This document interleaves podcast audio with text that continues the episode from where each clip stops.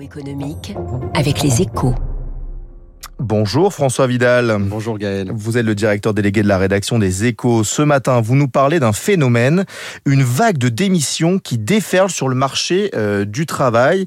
Au premier trimestre, près de 470 000 Français ont quitté leur CDI, soit 20% de plus qu'à la fin de l'année 2019. Et cela inquiète les employeurs, François. Oui, a raison Gaël, hein, car cette vague apparue dans la foulée des confinements a tout d'une mutation durable. Alors bien sûr, on est encore loin du big quit hein, américain qui a vu 40 48 millions de, salariés faire leur carton en 2021. Mais chez nous aussi, la grande démission n'épargne aucun secteur et concerne toutes les catégories de salariés, quelle que soit leur place dans la hiérarchie. Et elle est aussi particulièrement forte dans les métiers de terrain, hein, ceux qui ne peuvent pas prétendre au, au télétravail. Selon une étude Ipsos, un tiers des salariés occupant ce type de poste seraient ainsi prêts à quitter leur emploi d'ici à la fin de l'année. Dans un pays où il est si difficile de recruter, puisque, faut-il le rappeler, un million d'emplois ne trouvent pas preneur en ce moment, il est urgent que les employeurs prennent le taureau par les cornes.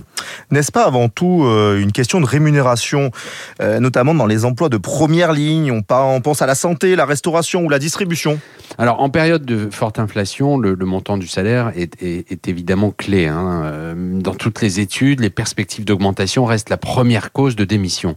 Mais ce critère ne devance plus que d'une courte tête d'autres facteurs, comme l'épanouissement personnel ou le fait d'être soi-même au travail. Et ce, quelles que soient les tranches d'âge. Hein. En fait, tout se passe comme si les salariés avaient pris acte du fait qu'après des décennies de chômage de masse, le marché du travail leur était devenu favorable. Cela impose de nouveaux devoirs pour les employeurs qui doivent travailler leur attractivité sociale, à condition évidemment que la récession qui s'annonce ne vienne pas bouleverser ce nouvel équilibre, un retour en arrière auquel personne n'aurait intérêt.